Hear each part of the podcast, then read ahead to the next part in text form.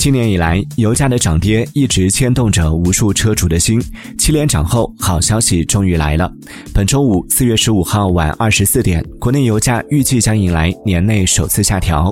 从目前各机构监测的原油变化率来看，幅度或在每吨六百元左右，折合九十二号汽油每升下调零点四八元，零号柴油每升下调零点五一元。按一般家用汽车油箱五十升容量估测，加满一箱九十二号汽油，预计将节省二十四元左右。